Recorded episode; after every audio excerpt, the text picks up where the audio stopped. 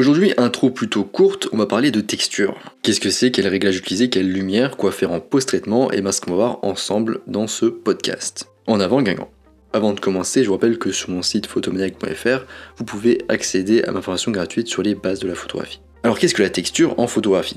Par essence, les textures sont des détails qui décrivent visuellement la sensation physique d'un objet. Les textures peuvent être lisses, rugueuses et tout ce que votre main peut ressentir lorsqu'elle touche une surface. Vous pouvez les photographier de loin, par exemple un mur couvert de graffiti pris à une distance euh, assez éloignée, ou de près par exemple avec les détails d'une feuille. En photographie, la profondeur, un bon contraste et des motifs sont ce qui définit les textures. Et vous pouvez aussi les mettre en valeur en post-traitement.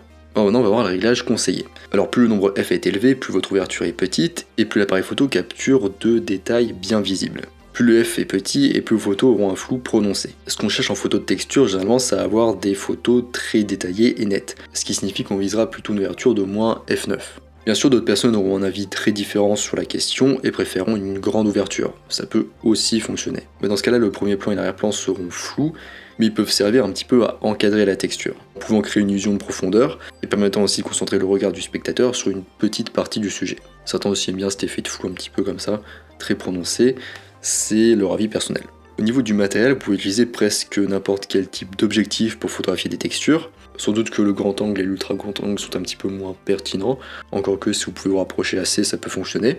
Et ce qui est important surtout, c'est de faire attention au flou de bouger à main levée, notamment avec les longs objectifs, donc téléobjectifs et objectifs standards. Parce qu'en effet, lorsqu'il s'agit de photographier des textures d'éléments, la netteté va beaucoup jouer. Il faut en avoir un minimum, au moins donc la zone où on fait la mise au point du coup, à moins de partir sur du mouvement intentionnel. À moins de partir sur du mouvement de l'appareil photo intentionnel et du coup sur du flou intentionnel. Une solution c'est d'utiliser un trépied et un déclencheur à distance pour éviter tout flou de bouger dans votre photo, notamment avec du coup les longs objectifs. Et si vous voulez faire à main levée, dans ce cas je vous conseille d'aller voir ma vidéo sur le sujet que j'ai déjà fait ou le podcast que j'ai déjà fait à ce sujet.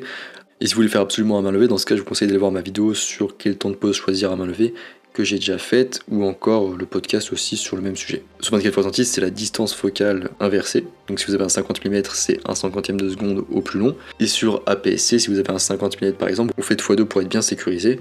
Et donc ça fait un centième de seconde au plus long. Au niveau du boîtier, un boîtier avec un capteur 24 x 36 va capturer plus de détails. Donc si vous avez la possibilité, c'est mieux d'avoir du coup un 24 x 36 pour la photo de texture. Alors maintenant, comment trouver de belles photos de texture? Alors ce qui est bien, c'est qu'en fait, vous pouvez trouver des textures presque partout. Plus vous serez attentif aux détails, plus vous découvrirez de possibilités créatives. Allez par exemple vous promener dans votre parc préféré et dresser une liste mentale des textures qui vous frappent. Il peut s'agir de surfaces comme les murs de briques ou les écorces d'arbres ou encore de la peinture écaillée. Si vous avez envie de partir léger, vous pouvez simplement utiliser votre smartphone pour faire du repérage et capturer les meilleurs endroits pour une future séance photo. Vous pouvez également rechercher des textures tout simplement à la maison. Bureau, papier peint et drap sont quelques exemples de belles photos de textures possibles en intérieur. Les plages, les brocantes, les puciers, les antiquaires, les bibliothèques ou les rues de la ville regorgent également de superbes textures. Alors maintenant, comment utiliser la lumière pour donner de la profondeur à vos textures? Alors même la plus belle des textures peut paraître inintéressante sous un mauvais éclairage. La lumière directe, c'est-à-dire euh, la lumière de midi sans nuage, peut ajouter beaucoup trop de contraste à votre photo. Et la lumière douce du soir ou du matin peut ne pas faire ressortir assez les textures. Donc essayez de trouver un juste milieu entre ces deux extrêmes. En plus de ça, l'aspect des textures change au fil de la journée, et c'est ce qui rend la lumière naturelle si imprévisible et amusante pour vos photos de texture on a aussi l'orientation de la lumière qui est importante. Une orientation frontale, donc avec une source de lumière qui est positionnée face au sujet, aura plutôt tendance à lisser la texture. Il faut plutôt chercher une lumière qui arrive sur le côté, donc de manière latérale, ou entre l'orientation latérale et frontale. Vous pouvez aussi essayer de travailler avec une seule source de lumière artificielle, donc chez vous tranquillement, et éventuellement avec un fond en fonction du sujet. Ce qui est bien lorsque vous éclairez vous-même vos sujets, c'est que vous avez beaucoup plus le contrôle, qu'il n'y a pas de surprise. Vous avez plus de temps pour expérimenter les angles de la lumière, le contraste et l'intensité. Je finirai avec rapidement quelques mots sur le post-traitement. Donc il y a pas mal d'outils en post-traitement qui vous serviront à mettre en valeur votre texture. Sur Lightroom, on a notamment les curseurs contraste, clarté, ombre, noir et texture.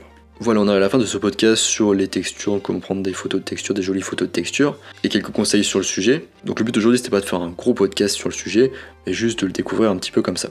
Je ferai d'ailleurs peut-être un podcast plus poussé à ce sujet un autre jour. Je vous rappelle que sur mon site photomaniac.fr, vous pouvez accéder à ma formation gratuite sur les bases de la photographie. Moi je vous laisse ici à votre texture et je vous dis à bientôt sur Internet mondiaux.